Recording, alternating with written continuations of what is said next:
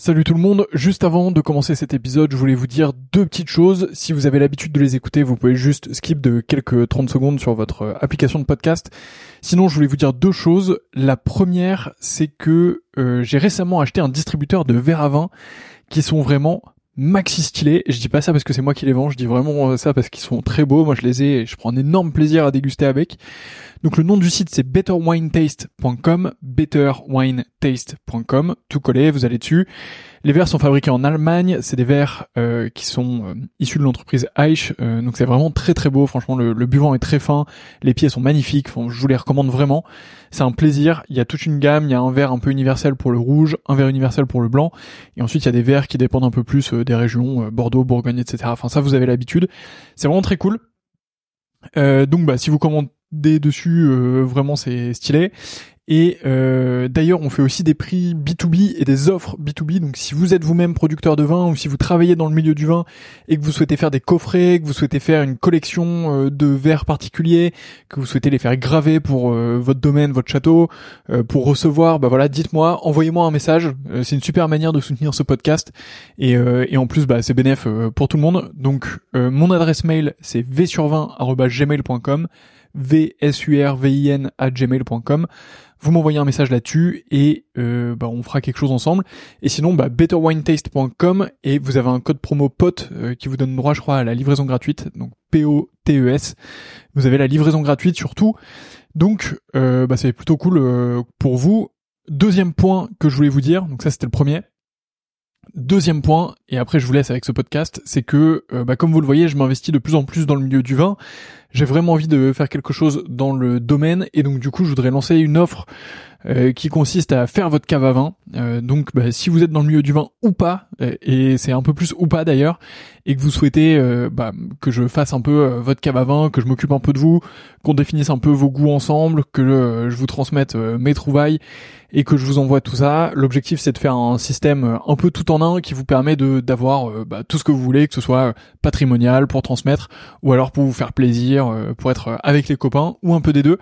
donc voilà, bah pareil, vous m'envoyez un mail v sur 20 gmail.com. Il n'y a pas encore de site web, donc bah désolé, mais mais en tout cas, bah, vous m'envoyez un mail et on pourra travailler ensemble avec grand plaisir. Donc voilà, vous savez tout. La première chose c'est betterwinetaste.com avec le code promo POTE, vous avez la livraison gratuite et vous allez voir des verres vraiment de fou furieux.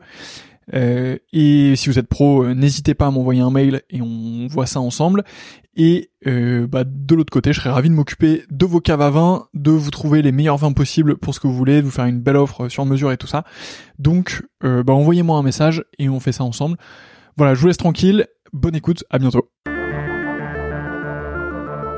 Bonjour à toutes et à tous et bienvenue dans ce 13e épisode du Winemaker Show où je reçois Fabrizio Buccella, un auteur prolifique et une personnalité incroyable dans le monde du vin. J'espère que cet épisode vous plaira et si c'est le cas, je vous invite à le partager et à en parler autour de vous. N'oubliez pas de le noter 5 étoiles sur Apple Podcast, c'est très important. D'ici là, je vous souhaite une excellente écoute.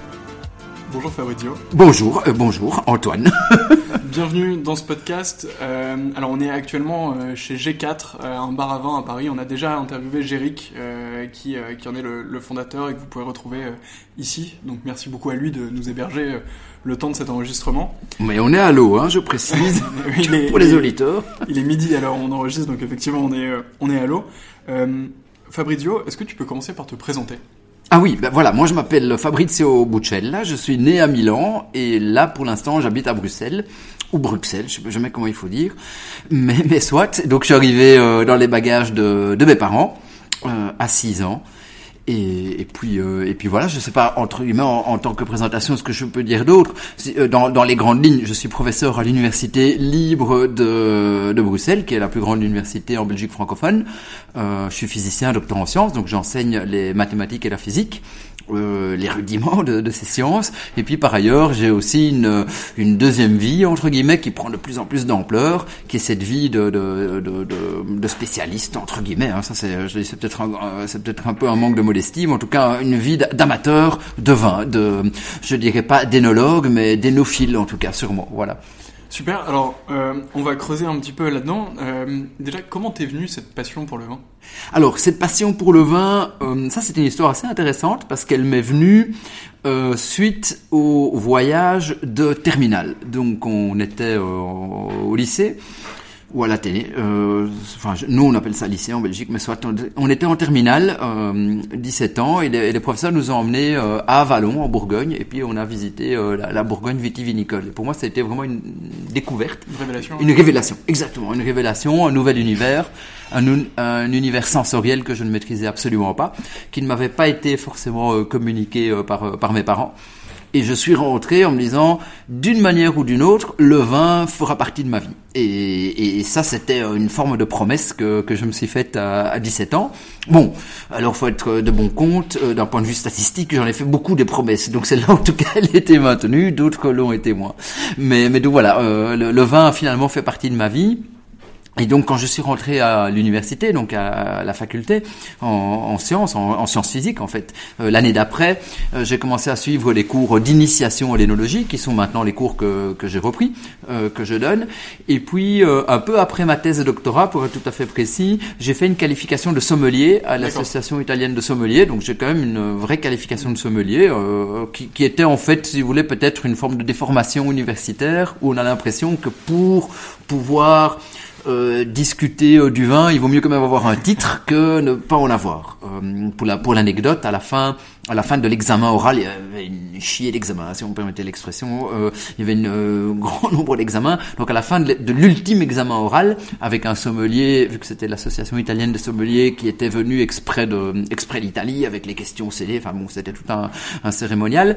Il, il, me pose la question en me disant mais pourquoi vous qui voilà qui avez quand même une carrière académique et une, euh, une chaire à l'université, est-ce que vous souhaitez euh, vous vous impliquer dans le milieu du vin? Et je me rappelle que j'ai répondu au, au, à celui qui m'interrogeait, mais parce que je souhaite être, comme vous, en fait. Voilà, je souhaite être comme vous. Alors, il m'a regardé un peu étonné. Il me dit, comment ça? Je dis, non, je souhaite pas prendre votre place, mais je souhaite faire ce que vous faites, c'est-à-dire, en fait, enseigner, euh, enseigner le vin et transmettre la passion. Et pour cela, j'ai besoin d'un titre à la vérité, euh, je pense que mon examen n'était euh, n'était vraiment pas exceptionnel, mais mais mais bon, voilà, j'ai j'ai eu cette qualification, on a eu la, la cérémonie, l'ambassadeur d'Italie est venu nous féliciter, et puis et puis j'ai pu euh, à ce moment-là, je me sentais plus à l'aise pour pouvoir, si vous voulez, euh, prétendre à une, une petite euh, à minima forme d'expertise dans le vin ayant cette qualification. Est-ce que est-ce que quand tu fais tes recherches, du coup dans dans le cadre de ton doctorat, est-ce que tu le fais déjà sur le vin, sur l'onologie ou pas du tout?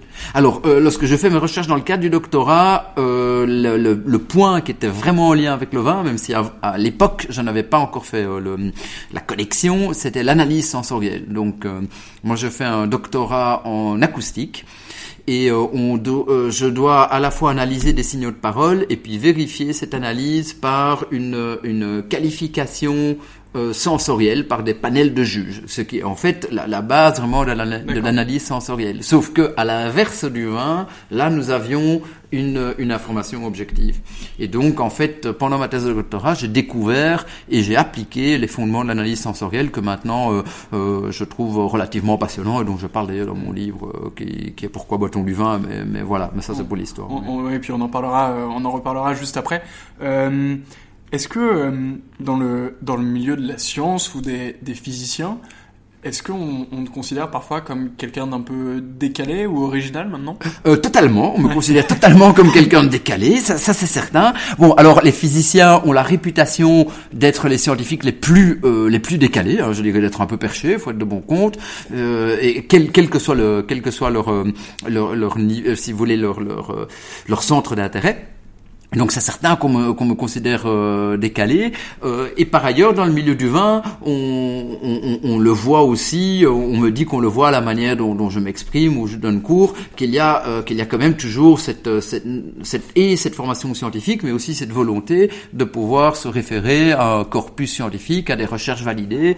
Si euh, euh, si on prend l'ensemble de mes livres, il y a une, une bibliographie nourrie qui n'est pas simplement la bibliographie que vous pouvez trouver sur sur Google, mais qui est la bibliographie que, que vous avez accès en tant que, en tant que chercheur, en tant qu'universitaire, sur des, sur des bases de données, si vous voulez, euh, internes aux universités. Et je pense que c'est le, pour moi le plus intéressant, c'est de réussir quelque part à vulgariser des, des résultats qui, euh, sinon, resteraient simplement euh, en interne d'une petite communauté scientifique.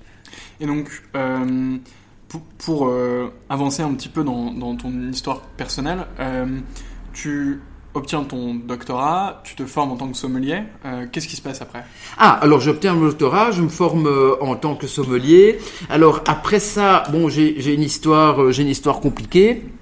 Euh, C'est-à-dire que en même temps que j'étais euh, que j'étais à la, à la faculté à l'université, j'ai eu des, des, des mandats représentatifs. Euh, donc si vous voulez, euh, j'ai été le président de tous les étudiants de mon université. Ben, c'est quand même 30 000 étudiants ou près de 30 000 étudiants. Puis j'étais président de tous les étudiants de la Belgique. Enfin bon, je dis c'était un peu un peu une affaire. Et donc après euh, après mon université m'envoie pendant une petite dizaine d'années dans un cabinet ministériel où je deviens chef de cabinet adjoint de, euh, de, de, de un ministre. Et puis, euh, puis je travaille là en tant que délégué, si vous voulez, de mon université, un peu, un peu, une, un peu le, le- la porte d'entrée de mon université au sein, au sein du milieu politique, euh, bien sûr, euh, no- notamment dans les cabinets de la, de la ministre qui avait l'enseignement supérieur, la recherche scientifique, c'était un peu, un peu logique. quoi. Et puis après, cette histoire me, me fatigue énormément, et donc euh, je décide de reprendre mes charges d'enseignement, mes charges de cours, et donc je reviens à mes, à mes premières amours. Je récupère euh, les amphithéâtres, j'arrête ces histoires euh, politiques, et puis euh, petit à petit, le, le- la passion du vin se développe de, de plus en plus. Quoi. Donc voilà, j'ai euh, j'ai eu cette euh, j'ai eu cette vie là que que j'apprécie beaucoup et qui, qui fait partie de ma formation aussi. Quoi. tu, tu, pendant tout ce temps-là où, où tu es du coup euh, dans des cabinets, où tu es dans le milieu politique, est-ce que tu continues à quand même goûter du vin Ah oui. Ah non, je ne fais que Ouais. ça. hein. Ah, je ne fais que ça. hein. Donc, je dire, je, je, je quitte le cabinet parfois à des heures impossibles. Il fallait remettre des notes pour les ministres. euh. Enfin bon, voilà, c'est- une autre vie. Euh, et, et- et tant mieux qu'il y ait des gens qui ont, qui ont envie de le faire. Moi, je suis très content de ne plus, de ne plus en être.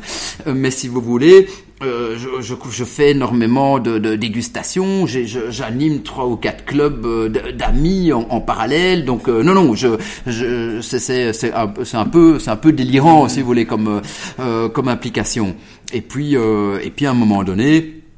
À un moment donné, de toute façon, c'était pas, je savais pas faire les, les, les deux choses en même Ouais. temps. Et pour être tout à fait franc, euh, il y a une forme, ben bon, voilà, je trouve qu'il y a une forme de, de, de sincérité, il me semble, en tout cas dans le milieu du vin, une forme de sincérité, hein, je dis, qui, euh, qui, est, qui est vraiment, euh, qui, est, qui, qui m'a toujours marqué, qui m'a toujours touché. Ben, peut-être que peut-être en, partie le, le, le, le blog, le blog que, que tu tiens en, en fait partie. Hein, donc c'est- c'est c'est- c'est quand même énormément de personnes qui sont des vrais passionnés. Euh, je suppose le, le, le bar à vin dans lequel on se trouve participe de cette logique-là.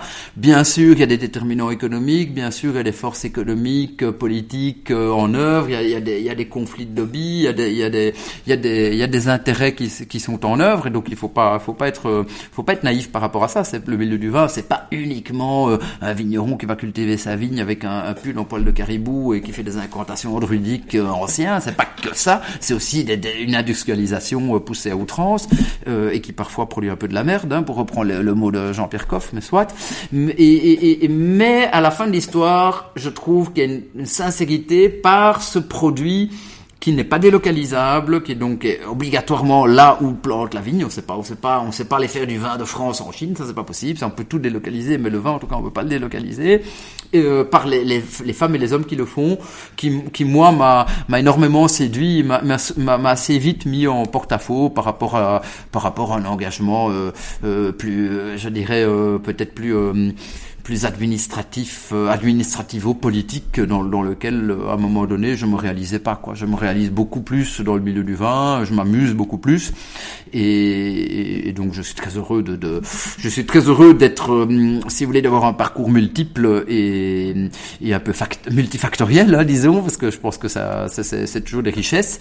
Euh, mais je suis aussi très heureux de, de faire ce que je fais aujourd'hui. Tous les matins, je me lève en me disant j'ai une chance incroyable, c'est d'avoir la, la, vie que j'ai. Quoi. Je dis ça, ça, je me le dis tous les matins en me levant, en me disant mais euh, surtout pourvu que ça dure. Ça, c'était le, le- ça, c'est ce que me dit ma maman euh, d'une manière très immodeste. C'était le, le, le mot de, de pourvu que ça dure. C'était le mot que disait en Corse la, la maman de Napoléon, Laetitia, Laetitia. euh, Laetitia, Laetitia Bonaparte. Disait à son fils pourvu que ça dure. Et ma maman, en, en, en guise de de, de, de, de, de, sourire, elle me le dit régulièrement. Elle me dit pourvu que ça dure. Comment justement on euh, euh, parce que du coup tu as eu euh, une carrière, euh, bon, tu avais à la fois euh, un bagage universitaire qui est bah, quand même euh, énorme et qui fait partie d'un pourcentage assez euh, assez faible en fait de la population qui, qui arrive à ce bagage universitaire. Tu euh, entres dans des cercles politiques qui sont euh, très fermés, très restreints, euh, qui concernent aussi une faible proportion de la population. Euh, comment tes proches ont vécu ce moment où tu as dit j'arrête et je passe dans le monde du vin? Ah, euh, ben en fait, euh, pour je bon, il faut peut-être juste couper le, le, le blablatage, mais je j'ai pour habitude de, de, de, toujours consulter énormément et d'écouter, mais sauf les, les décisions qui, qui relèvent de, pour moi de l'intime, en fait, si vous voulez. Donc, en fait, mes, mes, mes proches, ils l'ont vécu comme ils l'ont vécu, et en fait, peu me chaud, parce que cette chose a été faite, euh, a été sans doute mûrement pensée dans une partie non forcément consciente de mon cerveau, mais un matin, je me suis levé, je dis, ce sera, ce sera ainsi. Euh, et, et, puis mes, et puis mes proches euh, euh, m'ont regardé comme souvent en disant oh là là euh, ça c'est encore une de ces lubies une de ces lubies et puis puis voilà ça fait maintenant depuis euh, quelques quelques années que cette lubie dure et, tout se passe bien Super. Alors passons justement à, à ce qui se passe euh, aujourd'hui. Alors, euh, il me semble que tu as publié trois livres sur le vin jusqu'à présent. Donc il y avait l'anti-guide du vin, voilà, qui était le tout premier, si je me souviens bien. Ouais. Ensuite, il y a eu Pourquoi boit-on du vin Et le dernier qui est euh, Mon cours d'accord mais vin. On va, on va revenir peut-être en, en, premier lieu sur le premier, on va, on va, on va le faire dans l'ordre. Ouais. Euh, L'anti-guide du vin, est-ce que tu peux nous en parler un peu? Comment te vient l'idée d'écrire ce bouquin? Euh... Alors, l'anti-guide du vin, je n'ai absolument pas eu l'idée. D'accord. Donc, il faut, faut, rendre à César ce qui est à César. C'est une idée de mon éditrice et de mon éditeur, donc, donc de la maison Duno, si vous voulez. Et, euh, et, en fait, je suis contacté à ce moment-là par la maison Duno, qui euh, euh, avait remarqué les, les, les, innombrables et non euh, donc et, et, relativement conséquents articles que je publiais sur mon blog sur le Huffington Post. Et donc, si vous voulez, voilà, il m'avait à un moment donné repéré, et puis, et puis l'éditrice me contacte en disant on voudrait faire quelque chose avec vous. Et entre ce premier contact et la signature du contrat pour réaliser l'antiguide du vin se déroule une année où euh, tout, tout, ça a été discuté dans tous les sens. Mais donc vraiment l'idée d'aller faire un ouvrage extrêmement grand public partant de questions entre guillemets que, que, à la limite on ne se pose pas type. Allez c'est une question dont la presse a beaucoup parlé. Est-ce que le, le verre de vin favorise-t-il euh, favorise-t-il ou pas l'érection donc c'était une des questions qu'on a qu'on a que la réponse est oui. Et la réponse est clairement oui. La réponse est clairement oui. Il ne faut pas boire le tonnet bien sûr mais, mais un verre un verre quotidien euh, de vin rouge et si possible de pinot noir aide à une meilleure vascularisation et donc aide au fonctionnement du processus érectile ou le cas échéant permet de protéger contre l'apparition de la dysfonction érectile ce qui euh, un peu l'autre l'autre pendant de la question. Mais donc c'est une ça c'est vraiment une idée qui vient de la part de mon éditrice. Et puis après, une fois que euh, l'éditrice me donne l'idée, euh, la réalisation, elle est tout à fait, euh, tout à fait bouchelienne, hein, si vous me permettez l'expression. C'est-à-dire que j'ai réuni euh, un grand nombre de fois mes, mes, étudiants, en tout cas les étudiants qui voulaient, qui voulaient, qui voulaient participer à ce type de débat. On a fait des brainstorming et, et ne fût-ce que pour créer les questions, on, est, on avait une base de données de 500 questions, desquelles on a tiré les 80 ou 89 questions qui finalement se trouvent dans le livre. Donc, on, oui, je l'ai fait d'une vraiment d'une manière top-down, ça c'est oui, ça c'est comme le scientifique travaille en disant bon ben voilà, s'il faut arriver à 80-90 questions, vaut mieux partir de 500, comme ça on, reprend, on reprendra que les, les, les toutes toutes, toutes ouais. bonnes quoi, si vous voulez. Ouais. Bon, il y a clairement euh, de la marge de manœuvre pour en faire encore. Tome 2, ouais, voilà, tome 2 voire un tome 3. Euh... L'éditeur peut être ravi de, du nombre de questions du coup. Voilà, exactement. Posées, là, tu vas pouvoir. On, okay. pourra, on pourra refaire, mais voilà. Comment il est reçu un peu ce, ce bouquin dans le dans le milieu du vin euh, euh, moi, j'ai eu l'impression qu'il a fait un petit peu de bruit, oui. euh, que ça a été un, un, un livre étonnant. Euh, oui. euh, com comment toi tu t'as perçu cette, cette réaction? Ah ben moi j'ai euh, alors le, le, milieu du vin l'a vraiment très très bien euh, perçu hein, parce que si on regarde aussi les, les, les, critiques qui ont été faites par des par des par des journalistes, par des par des blogueurs vraiment spécialistes du, du vin ont été extrêmement positives et effectivement ce que vous dites est tout à fait euh, juste, ce que tu dis, pardon, est tout à fait juste, c'est qu'on se retrouve le euh, 4 avril euh, 2018, j'ai encore la mémoire précise, euh, où après une épopée sur le périphérique euh, presque dans la nuit et sous la pluie euh, sur un taxi moto, je débarque en direct dans l'émission de Julien Courbet. Donc, et c'est dans et c'était le jour exact précis de la sortie du livre. Et, euh, le, et ce qui est vraiment incroyable, ça, j'ai quand même vu là, on dit que les gens regardent plus la télé et tout ça, mais ça c'est des histoires. Les gens continuent à regarder la télé. Euh, c'est une émission qui a, qui a un très très beau taux d'audience et de succès. Et on a été euh, tout de suite numéro un des ventes sur euh, sur Amazon dès euh, dès le lendemain, quoi. Ce qu'on ce qu'on a ce qu'on n'a pas eu avec le, avec les autres livres. Donc il y a eu vraiment, je pense, à la fois une forme de succès populaire grâce au médium au médium de la télé, et puis et puis aussi ce qui m'a touché, une, critique extrêmement positive des spécialistes qui, reconnaissaient que derrière l'apparente simplicité du propos, des questions et du traitement, en fait, il y avait toujours une, une, au moins, c'est pas deux, c'est pas trois vraies études qui se trouvent derrière, euh, qui, euh, qui en fait soutiennent ce qu'on dit. Donc ce ne sont pas des histoires de vignobles. Je veux dire, vous trouverez énormément de livres qui vont vous raconter des, des histoires de, de, de, qu'on raconte dans le, dans le vignoble. Ici, par contre, dans l'Antiquité du vin, ce sont des histoires qui sont sorties de la littérature scientifique et qui ont été extrêmement vulgarisées. On avait hésité jusqu'au bout de mettre une bibliographie, puis finalement, on a décidé de ne pas la mettre parce que le, propos était vraiment trop détendu, si vous voulez, entre le rendu final et l'étude, l'étude initiale. Mais ce sont des, des, vraies études validées qui, bien sûr, pourront, pourront être remises en cause dans des études futures. Mais enfin, à l'état actuel de la sortie du livre, donc le 4 avril 2018, c'est pas si vieux, c'était, euh, euh, c'était très euh, moderne par rapport à ce que la science maîtrisait sur les questions qui étaient posées par rapport au vin, bien sûr. Ok, super. Euh, et ensuite, le, deuxième livre que tu, que tu publies est Pourquoi boit-on du vin? Euh, alors déjà, première question, comment se fait la transition entre l'anti-guide du vin et pourquoi boit-on du vin? Ah ben elle se fait pas. Ah, euh, elle se fait pas. Euh, alors, je, euh, en fait, bah voilà, je racontais un peu une, une histoire. Bon, à l'époque, moi, j'étais pas encore dans la relation dans laquelle je suis aujourd'hui avec ma maison d'édition. Donc, je vais vous raconter les les, euh, les, les, histoires, les, les, coulisses, si vous voulez. Donc, je vais euh, prendre un café avec mon éditrice et, euh, et on discute de l'anti-guide et on est en train de finir l'anti-guide. Et puis je dis à mon éditrice, ben voilà, j'ai une idée de faire un livre sur, euh, sur, sur en fait mes cours et mes conférences. Parce qu'en fait, pourquoi boit-on du vin? C'est pas tous mes cours et c'est pas toutes mes conférences, mais ce sont globalement euh, les dix chapitres, ce sont dix cours, dix conférences qui ont été mis par écrit, si vous voulez. D'ailleurs, beaucoup d'amis m'ont dit, on, on, t'entend, qui, qui, me connaissent si vous voulez, beaucoup d'amis m'ont dit, on t'entend parler lorsqu'on lit le livre, on a l'impression que tu es là en train, en train de nous expliquer les choses. bien sûr, ça a été écrit, bien sûr, parfois ça a été, euh, euh, si vous voulez, résumé, parfois ça a été un peu étendu, mais ce sont dix cours ou dix conférences.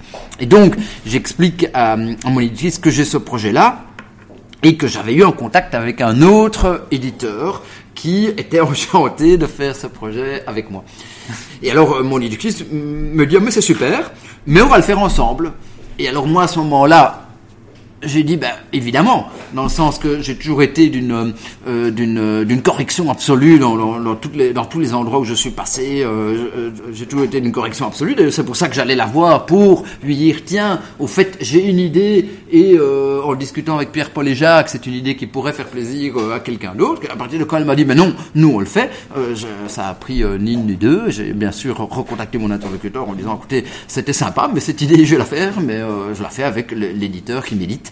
Et, bon, maintenant, la, la, la relation est vraiment une relation de fidélité. Donc on a d'autres projets on a d'autres projets avec Duno. Il y a un livre euh, euh, qui va sortir en, février. Donc je sais pas si vous l'avez, euh, je sais pas quand quand ce quand ce sera mis en ligne si vous voulez, mais sûrement en février justement. C'est en février. Donc là il y a un nouveau livre qui va qui va sortir en février qui est sur l'umami.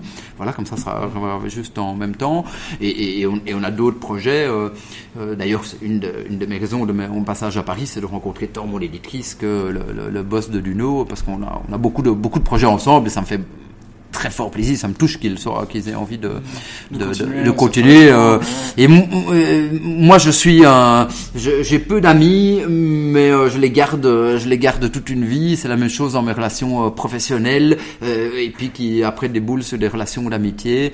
Euh, voilà, c'est ma manière d'être. Je, je, me sentirais vraiment mal à l'aise à commencer à commencer à papillonner. Donc je suis très content d'être dans une dans une dans une relation qui se construit. Mais donc ici, le pourquoi boit-on du vin Pour reprendre la question euh, euh initiale, c'est bien euh, une idée euh, Buccella qui va qui va Fabrizio Buccella qui va la présenter à son éditeur avec la petite la petite astuce que je vous ai évoquée. Mais voilà. Et, donc ça, c'est, tu me disais, euh, des, des, cours que tu donnes qui sont en gros repris, euh, voilà. bien sûr aménagés pour un, pour un livre, mais, euh, mais donc c'est, c'est un peu tes, enseignements que tu as condensés, que tu as simplifié peut-être aussi sur certains aspects. Voilà, et, exactement. Et donc une grande partie des chapitres ont été écrits avec ce que moi je, je, je, dis à mes étudiants que j'appelle les transparents. Alors ils me disent que je suis un homme du XXe siècle, on peut plus dire ça, faut dire le PowerPoint ou je sais pas. Les slides. Les slides, ouais ça c'est slides. moi je, suis transparent, ils me regardent avec des grands yeux. Mais donc comme ça, voilà voilà. Euh, mais donc c'est avec mes fameux euh, slides transparents que qu'en fait j'ai écrit. Donc j'avais les. T'avais le plan. J'avais le plan, exactement, exactement. Et puis il y a rien à faire quand euh, j'aime beaucoup cette maxime qui qui qui n'est pas de moi, qui est d'un collègue qui est celle de dire que en fait enseigner c'est apprendre deux fois. Et c'est tout à fait vrai. Quand, quand on fait l'effort de, de mettre euh, un cours sur les transparents et puis d'aller le donner eh bien on maîtrise bien sûr à la fin du cours encore mieux la matière que quand on l'avait préparé et quand on le fait une deux trois quatre cinq dix fois vingt mmh. fois bien sûr la vingtième fois où on donne le cours ça n'a plus rien à voir par rapport à la première pourtant qu'on ait envie de remettre le métier, euh, l'ouvrage sur le métier plutôt. Euh, c'est ce que moi je fais tout le temps. Je suis un peu, euh, je suis un peu maniaque et peut-être un peu pathologiquement atteint par rapport à ça. Donc je ne vais jamais redonner le même cours que il y a six mois, un an ou il y a deux ans. Il est toujours remis sur le métier. Mais alors forcément, il y a une incrémentation petit à petit, il y a une amélioration de cette chose qui, qui vient aussi des questions qui sont posées par les étudiants, de connexions qui se font au moment de donner cours. On, on, on comprend les choses de l'intérieur, ce qui, ce qui permet à ce moment-là de dérouler cet ouvrage. Donc j'ai pour coutume de dire que ce livre, en fait, c'est quand même 9, 9, ans, si vous voulez, 9 ans de travail, et puis ça a été 9 mois d'écriture, et puis, de et puis de relecture, bien sûr, d'épreuves, mais, mais à l'avant, il y avait 9 ans de travail, parce qu'on m'a déjà demandé, est-ce que vous voulez pas faire un, une suite à ce pourquoi boit-on vin Je dis oui, pourquoi pas, mais ce sera pas tout de suite. Exactement, parce que parce que voilà, c'est pas c'est pas euh, je l'ai pas je l'ai pas sorti comme ça euh, de ma plume euh, et, et, cette ce, ce, malaxage, cette rumination intellectuelle est essentielle pour faire un ouvrage de qualité où je pense le lecteur est nourri quoi. Je dirais il, reçoit des informations qui sont pas simplement ce qu'il pourrait trouver en faisant Google, ce qui est pour moi vraiment le l'objet d'un livre. C'est les gens payent pour un livre, il faut pas, entre guillemets, si vous me l'expression, se foutre de leur gueule, il faut qu'ils en aient pour leur argent et qu'on ait quand même mis des choses dans ce livre qui soient dignes d'intérêt. Absolument. Euh, alors du coup, j'ai une question. Euh, pourquoi boit-on du vin Ah, une bonne question. Euh, pourquoi moi je bois du vin pour pouvoir en parler Et donc la, la, réponse à ta question est ce que nous faisons ici. Voilà. Donc j'aime beaucoup ce type ce type de rencontre. Bien sûr, j'aime aussi le pouvoir pouvoir en parler avec avec une bouteille, mais j'aime beaucoup écrire. J'aime beaucoup enseigner. Je suis vraiment fondamentalement un conteur ou un passeur de savoir. Et, et, et, et, je, je, me réalise dans mon, dans, vraiment dans mon activité euh, global d'enseignants, hein, qui, qui, est à la fois de faire des recherches, à la fois de les transmettre oralement dans un amphithéâtre ou dans des ou dans des salles de séminaire, et puis euh, et puis de les transmettre dans des articles, parce que je publie aussi des articles scientifiques, mm-hmm. et puis bien sûr dans des dans des ouvrages grand public, et, et, et voilà. donc ça, moi je bois je bois du vin euh, pour pouvoir faire ça, et pour l'instant ça fonctionne, donc euh, pourvu que ça dure. Ça marche, eh c'est noté. On, espère que ça va durer euh, euh, euh encore longtemps. Comment te, te, perçoivent tes étudiants? Parce que ah. alors déjà, t'en as combien? Attends, Replaçons un peu tout ça. T'en as combien? C'est quel niveau? Quel âge à peu près?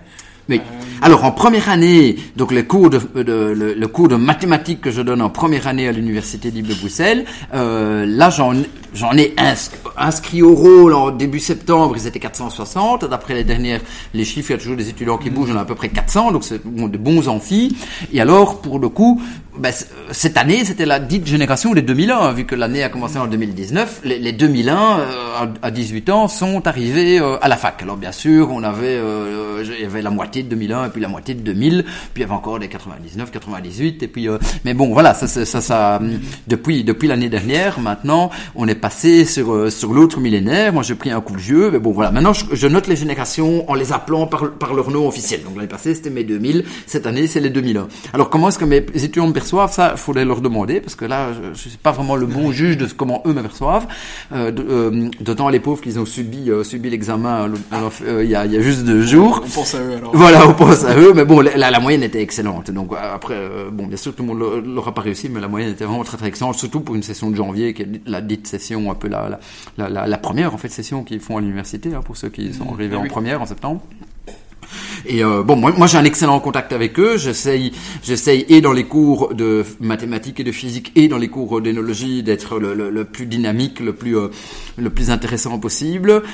J'ai une, une seule règle, c'est que je pense qu'il n'y a pas, à mon sens, hein, euh, pour, pour enseigner, si vous voulez, il n'y a pas vraiment de, de, de, de don. En tout cas, moi, moi, moi c'est mon opinion. Je, moi, je pense qu'il n'y a pas de don. Il n'y a que, il y a qu'une seule règle. En fait, il y a trois règles.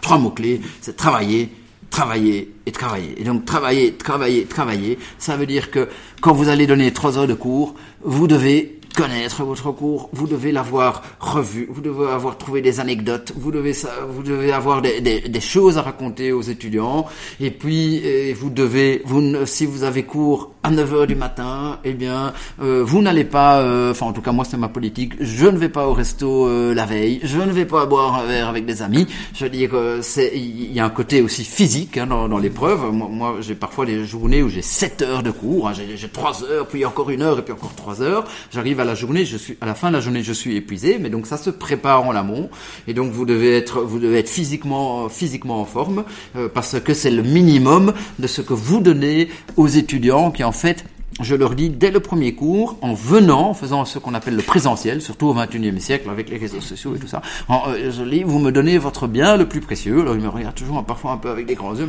Je dis, c'est votre temps. Euh, en fait, le temps, c'est la, euh, seule valeur que euh, même, le plus riche nabab de la planète ne sait pas acheter. Je veux dire, quand, quand cette seconde s'est écoulée, elle s'est écoulée pour toi, pour moi, pour tout le monde, et elle est entre guillemets passée. Et donc ici, elle est, elle est passée extrêmement agréablement. On est très content qu'elle est passée, mais quand elle n'est pas passée agréablement, tant pis, on pourra plus la récupérer. On, on, elle nous rapproche d'une seconde de plus de notre mort, on nous éloigne de notre naissance. On le voit comme vous voulez, mais à la fin de l'histoire, le temps, c'est le bien que vous possédez qui est le plus précieux. Et si les étudiants me font l'effort de venir à 400 pour suivre un cours de mathématiques, ils ont peut-être pas envie de suivre ce, ce ce, coup de mathématiques et qu'ils me font l'honneur d'être là, eh bien le moins, le, moins que je puisse faire, c'est que un, ils passent un bon moment, deux, ils apprennent des choses, et que trois, ils ne euh, s'embête pas pour le pour le dire pour le dire pour le dire poliment. Donc voilà, j'essaie de faire euh, de faire le maximum. J'ai énormément de retours positifs, mais peut-être que les euh, les retours moins positifs euh, ne, ne, ne m'arrivent pas, bien sûr. Ça c'est ça c'est possible aussi. Donc il faut toujours rester très très modeste par rapport à ça. Mais voilà, moi je fais je fais le maximum.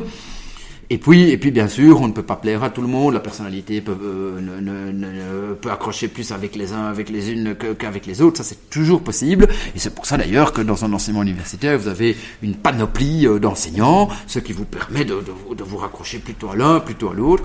Mais je vois par exemple dans les demandes que j'ai, en, en, parce qu'après j'ai des cours en, en donc ça c'est la première année, j'ai cours en, BA2, ce que nous on appelle en Belgique la BA2, j'ai un séminaire euh, de, méthodologie universitaire en BA3, et puis bien sûr je suis directeur d'une série de thèses, de doctorat et de travaux de fin d'études ou de mémoire, de master 2. Et donc je vois le nombre de demandes qui me sont faites euh, d'étudiants qui souhaitent faire le, leur mémoire de, Master 2, dont certains d'ailleurs bien sûr traitent euh, par, par, rapport au vin, même d'autres facultés.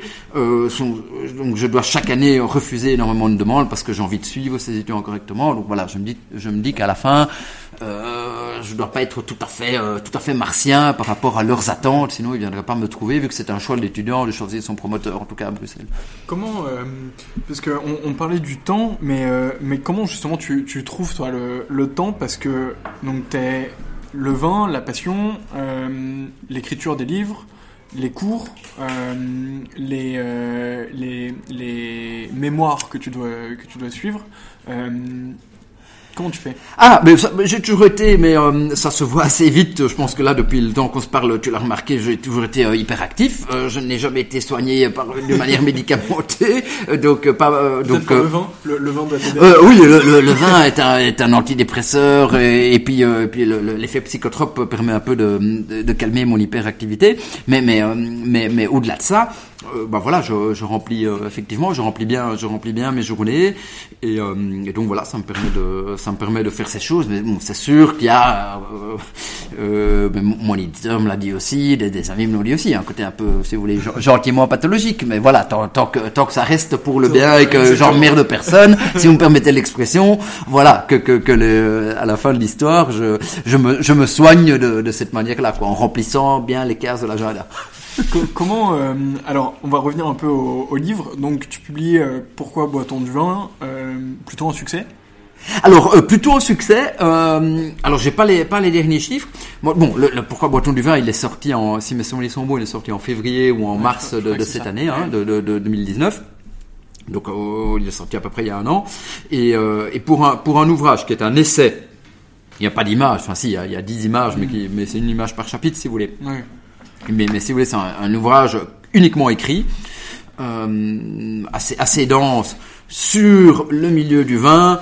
Euh, je pense qu'on a eu, euh, on a eu un, un très très bon essai, euh, si vous voulez, euh, de, populaire en termes en termes de, de- en termes de vente de l'ouvrage et par ailleurs de nouveau des, des critiques euh, des critiques des, des- des spécialistes et des, des, des personnes euh, qui s'intéressent au vin euh, de nouveau extrêmement positives qui m'ont qui m'ont beaucoup touché quoi. Moi on m'a beaucoup aussi demandé d'aller faire des conférences sur pourquoi boit-on du vin où je ne présente pas le livre parce que ça n'a aucun intérêt d'aller présenter un livre de 300 pages. Mais mais je, je prends le je prends l'idée de pourquoi boit-on du vin et puis je, je dé- développe si vous voulez et en fonction à, à une conférence je développe plutôt un chapitre une autre un autre et puis je passe de l'un à l'autre bon voilà j'ai euh, mais mais euh, ça a été énormément demandé vraiment énormément demandé dans les facultés dans les dans les centres de recherche à Bordeaux à Reims euh, euh, donc on m'a demandé à l'université de Reims à l'université de Bordeaux à Kedge à Marseille enfin on- ça euh, ça, ça a beaucoup tourné Tu, euh, là, là, tu parles de déplacement euh, pour donner des conférences. Est-ce que euh, parfois t'en profites pour aussi aller faire un petit tour dans des vignobles, aller voir un peu les châteaux euh, Alors, alors si c'est possible, oui. Euh, c'est pas toujours possible. Euh, et puis, puis bon, il y a des endroits où je suis plus, euh, où- je connais un peu mieux, si vous voulez. Donc, par exemple, euh, moi, je donne cours à l'université de Bordeaux, je donne cours à l'université de Reims. Donc, le, le vignoble bordelais, je, je le maîtrise relativement euh, bien. Le- le- les maisons, les caves, maisons et vignerons de Champagne, je les ai visités vraiment très très bien. Donc là, je peux peut-être un peu plus faire l'impasse, mais quand j'étais à Kedge à Marseille, eh bien j'en ai profité pour aller faire un tour dans les Baux-de-Provence, euh, aux, aux alentours d'Aix, bon avec euh, notamment des vignerons biodynamiques, nature, enfin un renouveau euh, magnifique, hein, qu'on n'a peut-être pas, euh, on n'a peut-être pas la, maîtrise de ce qui se passe, de ce qui se passe là-bas. Et, là, j'étais vraiment très très content de le faire parce que ça, c'est peut-être euh, peut-être un vignoble dans lequel je tournais moins. Mais donc j'essaye de, de, de, de le faire quand c'est possible. Après, euh, n'oublions pas, j'ai euh, des, des, des charges à assurer à, l'université euh, libre de Bruxelles. Et donc euh, il m'arrive souvent de passer de plus de temps, comme je le mettais sur ma story Instagram l'autre jour, dans, dans les trains que dans mon salon, quoi. C'est clair. voilà. un, donc- un- un deuxième salon euh, oui, c'est ça, c'est vraiment le train, c'est vraiment le deuxième salon. Quoi. La SNCF m'a envoyé la, l'ultime carte, Ah oui, le, le plus haut niveau de la fidélité. J'ai, envoyé un message pour leur dire que c'était à ce moment-là qu'il fallait commencer à s'inquiéter. C'était fort sympa, mais voilà. Euh, donc après, pourquoi boit-on du vin? Le dernier en date qui est sorti, même si au moment où le podcast va sortir, il y en aura encore un en plus, Ouais. mais en tout cas le, le dernier euh, euh, disponible en, en librairie, c'est mon cours d'accord mai et vin. Euh, Est-ce que tu peux nous parler un peu de celui-ci? Alors déjà, euh, donc mon cours d'accord mai et vin, c'est déjà euh, autoporteur comme titre. On comprend ce qu'il y a à, à l'intérieur. Ça va être un cours d'accord Ouais. mai et vin. Euh, euh, Est-ce que pour l'écrire, tu as testé ces accords? Euh, justement Co- Comment comment tu l'as écrit en fait? Plus que de parler de ce qu'il y a dedans, comment tu as fait pour euh, pour consigner tout ça et pour, pour écrire? Alors, alors ce, ce livre, pour l'écrire, était une horreur. Euh, en fait, je me suis fait avoir. Je me rappelle encore de où j'étais quand mon éditrice m'a téléphoné et il m'a dit voilà, on voudrait faire avec toi ce fameux cours d'accord mais 20. Et il y a d'autres cours qui, qui existent dans la, dans la collection, un cours sur l'énologie, un Oui. cours sur les cocktails. Il y en a un de euh, Marie-Dominique Bradford Voilà. euh, sur l'œnologie qu'on a Voilà. interviewé euh, il y a pas longtemps, de 3 x 20. Vous pourrez retrouver cette interview Voilà. dans le podcast. Voilà, voilà. Euh, Petit placement de... Petit placement, de- il y aura, il y aura un petit lien si vous voulez aller l'écouter. Voilà. mais, mais donc voilà, et donc là moi je et donc moi je euh, je dis oui et je me suis dit bah moi moi les cours d'accord les vins ça fait des années que je les donne et ils sont pour moi très bien calés donc effectivement je mets transparent et euh, et je donne ce cours d'accord mes vins je me dis ça va être l'histoire d'une semaine quoi et euh, et en fait non c'était l'histoire de c'était c'était c'était euh, ça a été un travail immense parce que entre le, le document euh, texte, moi je travaille d'abord sur un texte, puis après je le transforme dans un Word, puis je l'envoie à mon éditrice, et puis bien sûr il fallait aller voir l'illustrateur, la, la mise en page ou autre. Euh, c'était c'était un travail vraiment, on était euh, on, était on, on s'est noyé, on s'est noyé. Moi je suis extrêmement fier parce que c'est vraiment je le mets dans l'introduction du livre, mais c'est pas c'est pas une manière d'écrire une introduction pour dire, c'est pas du tout galvaudé. C'est le livre que j'aurais voulu avoir quand moi j'ai appris à réaliser les accords mévins, où j'ai un peu appris par tâtonnement, et puis avec notamment grâce au sommelier italien, on a eu une forme de, de cadrage un peu plus théorique, et puis là j'ai mis au point la méthode euh, la méthode la méthode pédagogique pardon que j'utilise, le fameux diagramme en croix qui est explicité dans le livre, qui permet de repérer les éléments fondamentaux du vin, et puis les éléments fondamentaux du mets, et puis de réaliser l'accord. Et en fait, pour être tout à fait franc, il faudrait sans doute l'appeler mon cours d'accord vin et mets, parce que le, chap- le livre est chapitré en vin rouge, vin blanc, autres vins, et puis autres boissons, eau de vie et bière. L'idée étant que c'est pas dans le bar à vin qu'on va me qu'on va me dédire, c'est qu'à la fin de l'histoire, quand vous avez des amis qui arrivent à la maison, vous ne pouvez pas changer votre bouteille de vin, sauf si vous êtes un homme très très riche et que vous avez 1000 bouteilles, vous pouvez en ouvrir une et puis une deuxième et puis une troisième à la recherche du vin magique qui ira avec le mec que vous avez préparé. Vous avez une bouteille, vous l'avez ouverte, vous la vous l'essayez et puis et puis il faut que le repas ou le plat aille avec cette bouteille parce que là vous n'allez pas mettre du sucre ou du jus de citron dans votre vin pour le modifier, ça c'est pas possible. Donc votre vin c'est votre vin. Et donc alors autant apprendre au lecteur à modifier des petits par par des petites touches impressionnistes le mets. Par exemple, en, en mettant en avant l'effet de la sauce, par exemple en mettant justement en avant l'effet du citron, par exemple en mettant en avant l'effet d'un peu d'un filet d'huile d'olive ou d'un changement dans, la, dans le mode de cuisson de la viande. Et donc, quand le lecteur maîtrise tout cela, eh bien, il a une vraie maîtrise, si vous voulez, au sens où on lui a ouvert le capot du moteur de comment fonctionnent les accords Mévin.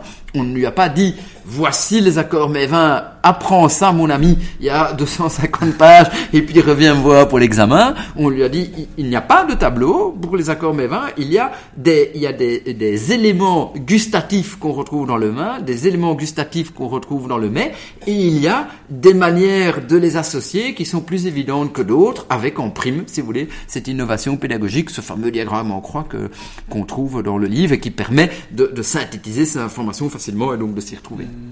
Super. Est-ce que euh, est-ce que t'as goûté chacun des accords mais Ah oui, alors là vraiment, alors j'ai euh, bon, il y a beaucoup d'accords que j'ai dégustés, que je fais même dans mes euh, dans mes cours, notamment le- l'accord avec les mozzarella, l'huile, le citron, ça, ça je l'ai fait 15 15 000 fois avec avec un vin plus acide, moins acide, euh, ça bien sûr.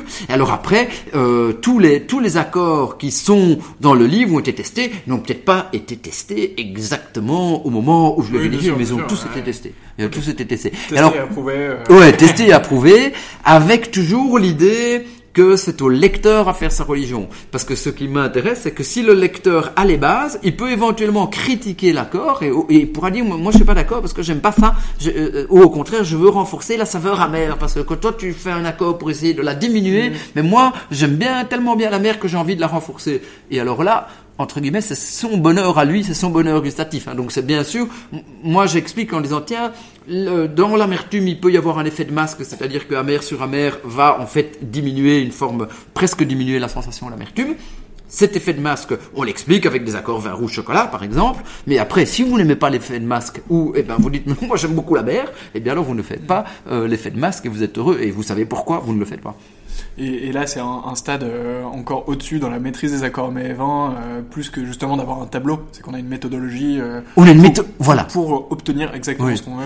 Et ça m'a par exemple beaucoup touché parce que l'autre jour, je pense que je peux le citer. J'ai reçu un, message, un message WhatsApp d'Olivier Bonpass, qui est un, euh, qui est un magnifique euh, et dégustateur et connaisseur de vin, qui, est le, si vous voulez, le, qui travaille au point, hein, qui chronique le vin dans le point, et qui euh, et qui a écrit un nombre innon, un nombre très très grand de livres justement sur les accords mes vins, aussi un ancien sommelier, et qui m'a dit mais j'ai j'ai pris ton livre, je l'ai acheté, je l'ai feuilleté, c'est vraiment c'est vraiment magique. Je suis je suis vraiment satisfait. Fait as fait un super beau travail, et donc avoir cette reconnaissance là, pas simplement euh, bien sûr, la reconnaissance des gens, beaucoup d'étudiants qui m'ont envoyé beaucoup de textos en disant que euh, vraiment c'était le, cadeau idéal, mais aussi la reconnaissance des professionnels qui ont qui ont une histoire euh, et qui me disent mais vraiment ton livre est, bien fait, il est intéressant, ça, fait quand même toujours plaisir. c'est clair. Eh ben, en tout cas, si vous voulez apprendre les accords mais et, et, vous faire plaisir, faire plaisir à vos amis aussi ou à votre famille, et eh ben vous vous avez la référence. Euh, peut-être, est-ce qu'on peut dire un mot de, du livre qui va sortir? On peut dire un mot. On peut dire un mot. Il n'y a pas de souci. C'est sur l'umami. C'est sur l'umami, la fameuse cinquième saveur, qui est, euh, on l'explique un tout petit peu dans le pourquoi boit du vin, qui est en fait un, euh, si vous voulez, le glutamate monosodique est un dérivé du processus fermentaire. Hein, donc vous retrouvez du glutamate monosodique bien sûr dans le vin, bien sûr dans la bière, mais vous le retrouvez dans le chocolat, vous le retrouvez dans le chou qui fermente, en choucroute, en lactofermentation, vous le retrouvez dans les fromages, dans les yaourts, vous le trouvez dans le saucisson, donc dans tous les produits qui subissent une, activité enzymatique bactérienne de, ce type type-là. Avec euh, bien sûr, on en retrouve aussi un peu dans le vinaigre avec les, euh, bactéries qui attaquent. Et c'est un exhausteur de goût. C'est un exhausteur de goût qui est d'ailleurs produit à grande échelle par l'industrie agroalimentaire pour pouvoir saupoudrer l'ensemble des euh, plats qui sont euh, les plats de l'industrie agroalimentaire, souvent de très très mauvaise facture, avec des matières premières extrêmement euh, extrêmement dommageables, si vous voulez, presque pour la santé. Alors on va vous rajouter beaucoup de glutamate monosodique pour lui donner un peu plus de goût. Donc, ce glutamate monosodique, on le trouve naturellement dans les produits fermentaires. On le trouve aussi naturellement dans une série d'aliments. Et puis, il est aussi utilisé par l'industrie agroalimentaire artificiellement. E621, code nomenclature européenne des euh, exhausteurs de goût. Et ce que le livre souhaite expliquer au lecteur, c'est d'abord toute l'histoire du glutamate, comment comment il est arrivé là, ce qui, à quoi il sert, comment euh, ce qu'il goûte, enfin en quoi, comment est-ce qu'on peut le reconnaître, quels sont les aliments qui. Mais à la fin de l'histoire, ce que le livre veut apprendre, c'est à pouvoir cuisiner en utilisant des aliments qui ont du glutamate. Je pense par exemple aux oignons, je pense par exemple aux petits pois, je pense par exemple bien sûr au roquefort, au parmesan, qui sont des aliments qui contiennent les plus grandes concentrations de glutamate monosodique, mais en bannissant tous les aliments qui possèdent du glutamate monosodique ajouté in premis, vraiment le fameux cube de bouillon. le fameux cube de bouillon, le viandox, c'est un concentré de matière grasse, souvent d'huile de, palme, de, euh, de sel et de glutamate monosodique. Et donc on va, on va apprendre où on essaye de, d'ouvrir la porte pour que le, pour que le lecteur puisse avoir plaisir à de temps en temps modifier ses préparations, rajoutant des aliments qui naturellement contiennent du glutamate, tout en bannissant les aliments qui en contiennent artificiellement. Et le livre se termine par euh, une petite quarantaine de recettes. Ah, D'accord, j'avais demandé justement s'il y avait des recettes. Voilà, exactement. Se termine par un ex de 35-40 recettes de la cuisine historique, traditionnelle, italienne, bien sûr. Là, j'ai fait un petit clin d'œil à mon pays d'origine. Ok, super. Et eh ben on a hâte, euh, on a hâte que ça sorte. On, ira bien sûr euh, jeter euh, un petit coup d'œil à tout ça. alors en plus de toutes ces activités, de tous ces, de tous ces livres, il y a aussi Interwine and Dine. Voilà. IWD, IWD, IWD, je sais pas comment je. Ah nous on le dit on dit IWD, on le dit à la française. IWD, ok, à la française. dont tu es directeur. Oui.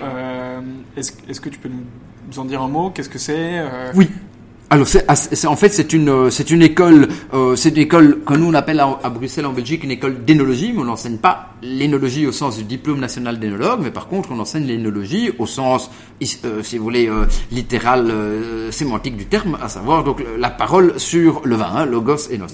Et donc, en fait, c'est une école euh, en gros, qui apprend aux étudiants, euh, mais, mais quand je dis étudiants, c'est un terme générique, hein, les étudiants 65 ans, hein, donc c'est pas, c'est pas, c'est pas, c'est pas lié à une question d'âge.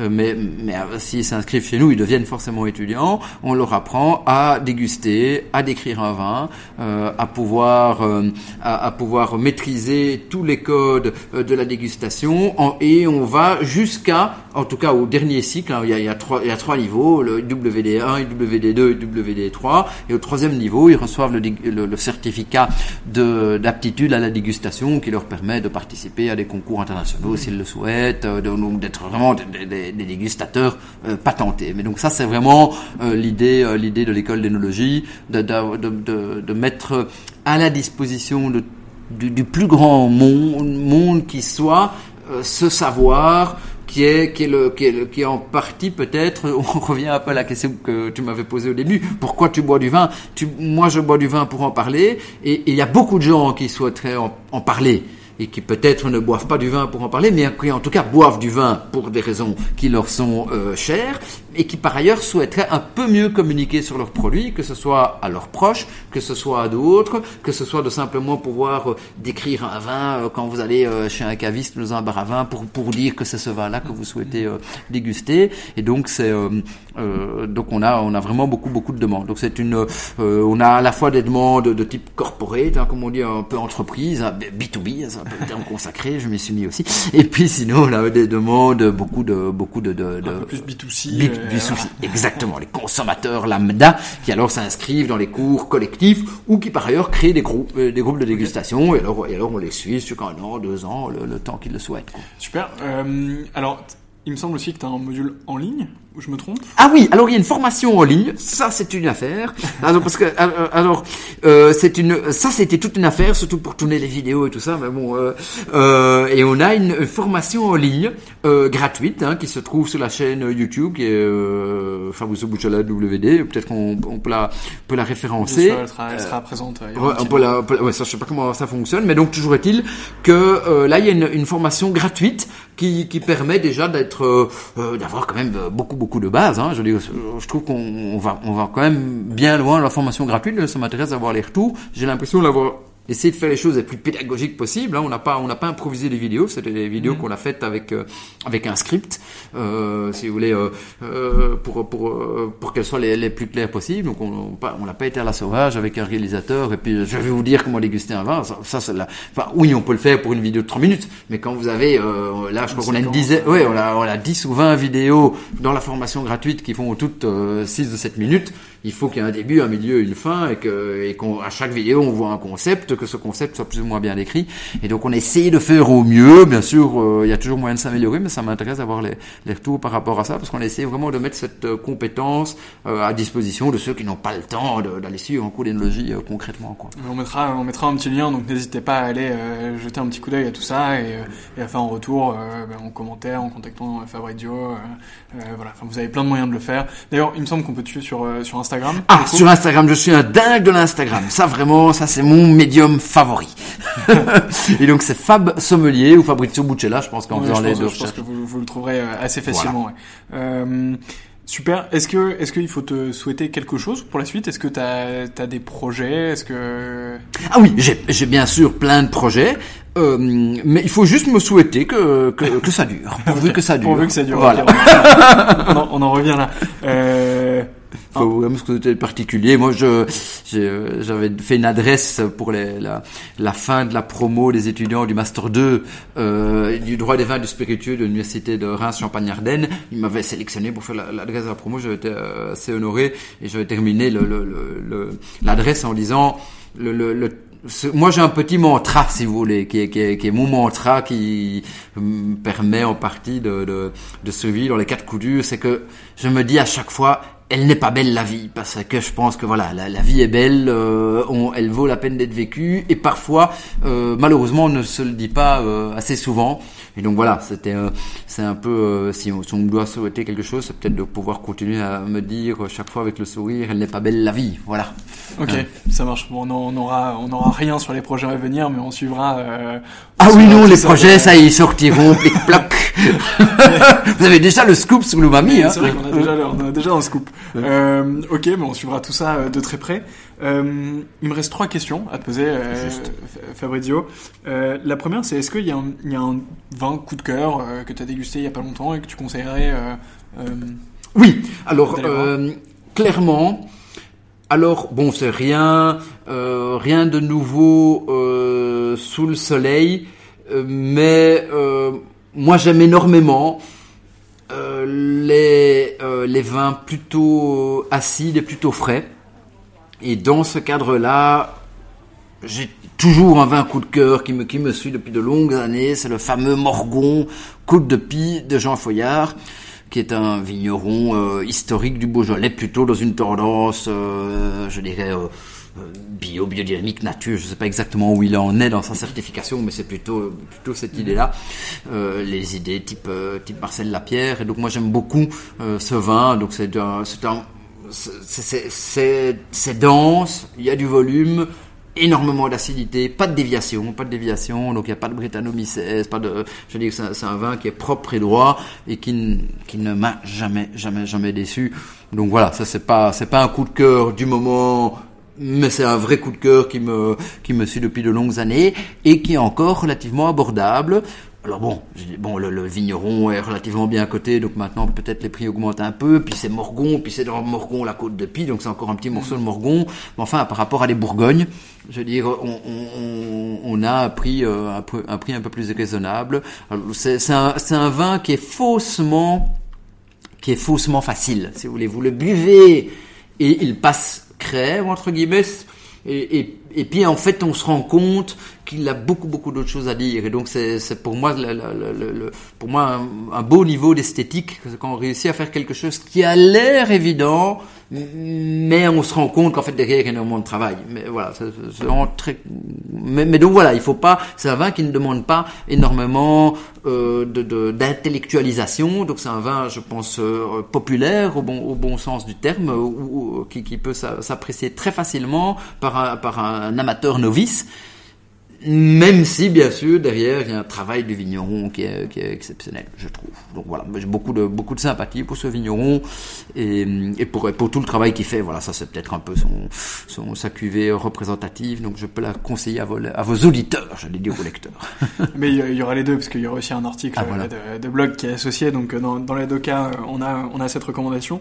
Euh, si tu devais recommander un livre sur le vin, Si je devais recommander un livre sur euh, le vin, pom, pom, alors si je devais recommander vraiment un livre sur le vin, ah, je vais être tout à fait euh, déconnecté. C'est un, livre particulier, hein, euh, particulier par rapport au vin, mais qui est, a été qui est fait par un par un ami, par un collègue de l'université de Bourgogne qui s'appelle Christophe Lucan. Il a fait un magnifique ouvrage qui s'appelle Le vin et la guerre.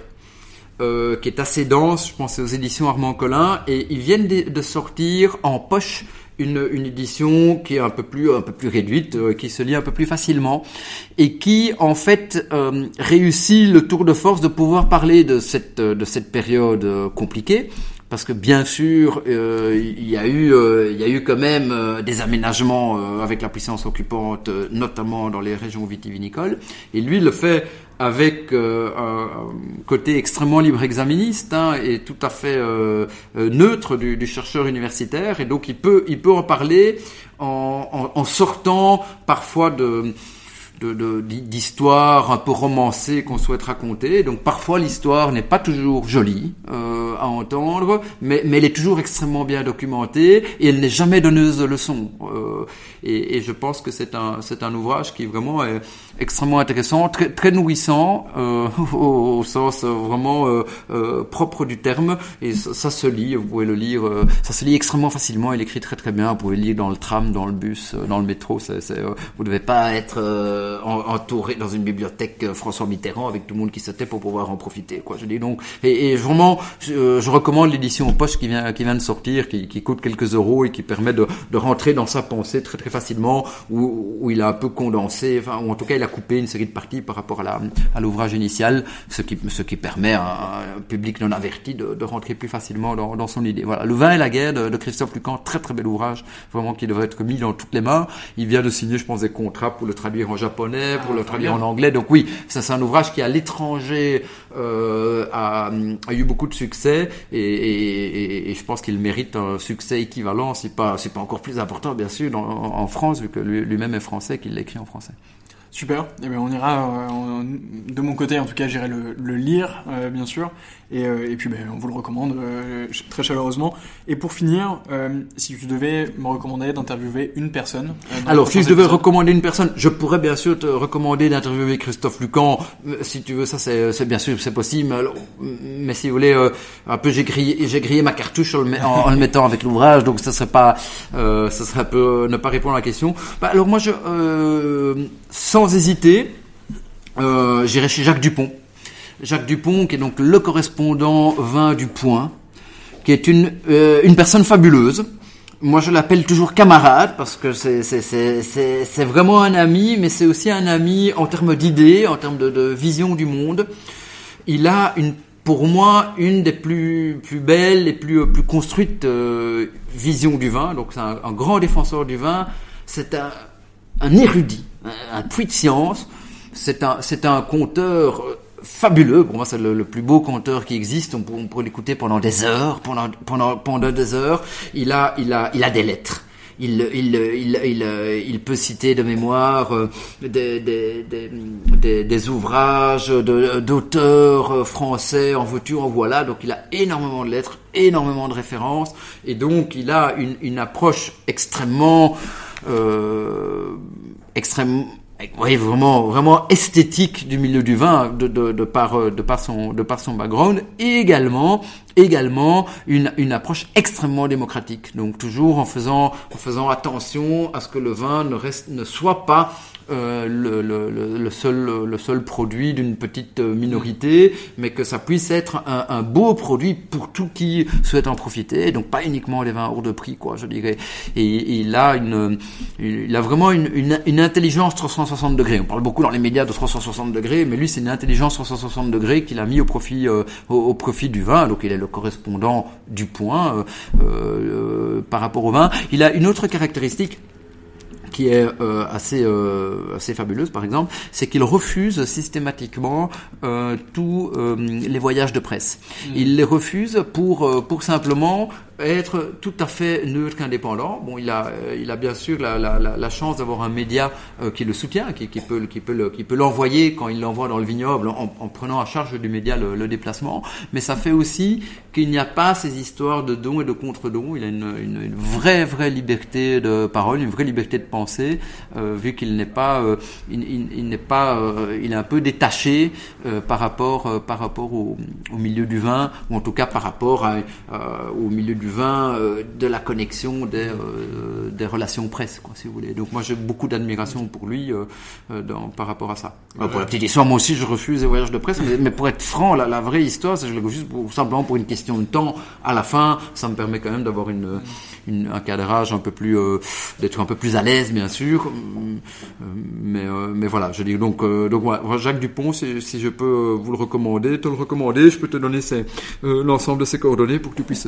Ouais, bah, avec plaisir. et- excuse-moi, je, me je peux te donner l'ensemble de- des coordonnées pour que tu puisses se contacter. Et ça- je pense que ça lui fera extrêmement plaisir. Il est, il est bien sûr, il est à Paris, donc c'est Mmh, assez facile pour le voir. Eh ben, avec plaisir, donc re- restez, restez à l'écoute des prochains épisodes. Euh, on aura peut-être l'opportunité de, de rencontrer Jacques Dupont et, et de faire un épisode ensemble. En tout cas, ce sera avec plaisir de mon côté. Euh, ben, merci beaucoup, Fabrizio. Euh, Euh, merci à toi, Antoine. Ce fut un plaisir. on en est déjà, euh, déjà à l'heure d'interview, c'est passé très vite euh, et c'était un, un très grand plaisir de t'accueillir euh, ici. Euh, Ce fut réciproque. parfait, euh, à bientôt. À tout bientôt. À tout bientôt. Voilà. Au revoir, mesdames et messieurs. C'est déjà la fin de cet épisode. J'espère qu'il vous a plu et de mon côté, j'espère vous retrouver très très vite sur 20 sur 20 et sur les autres épisodes du podcast. À très vite.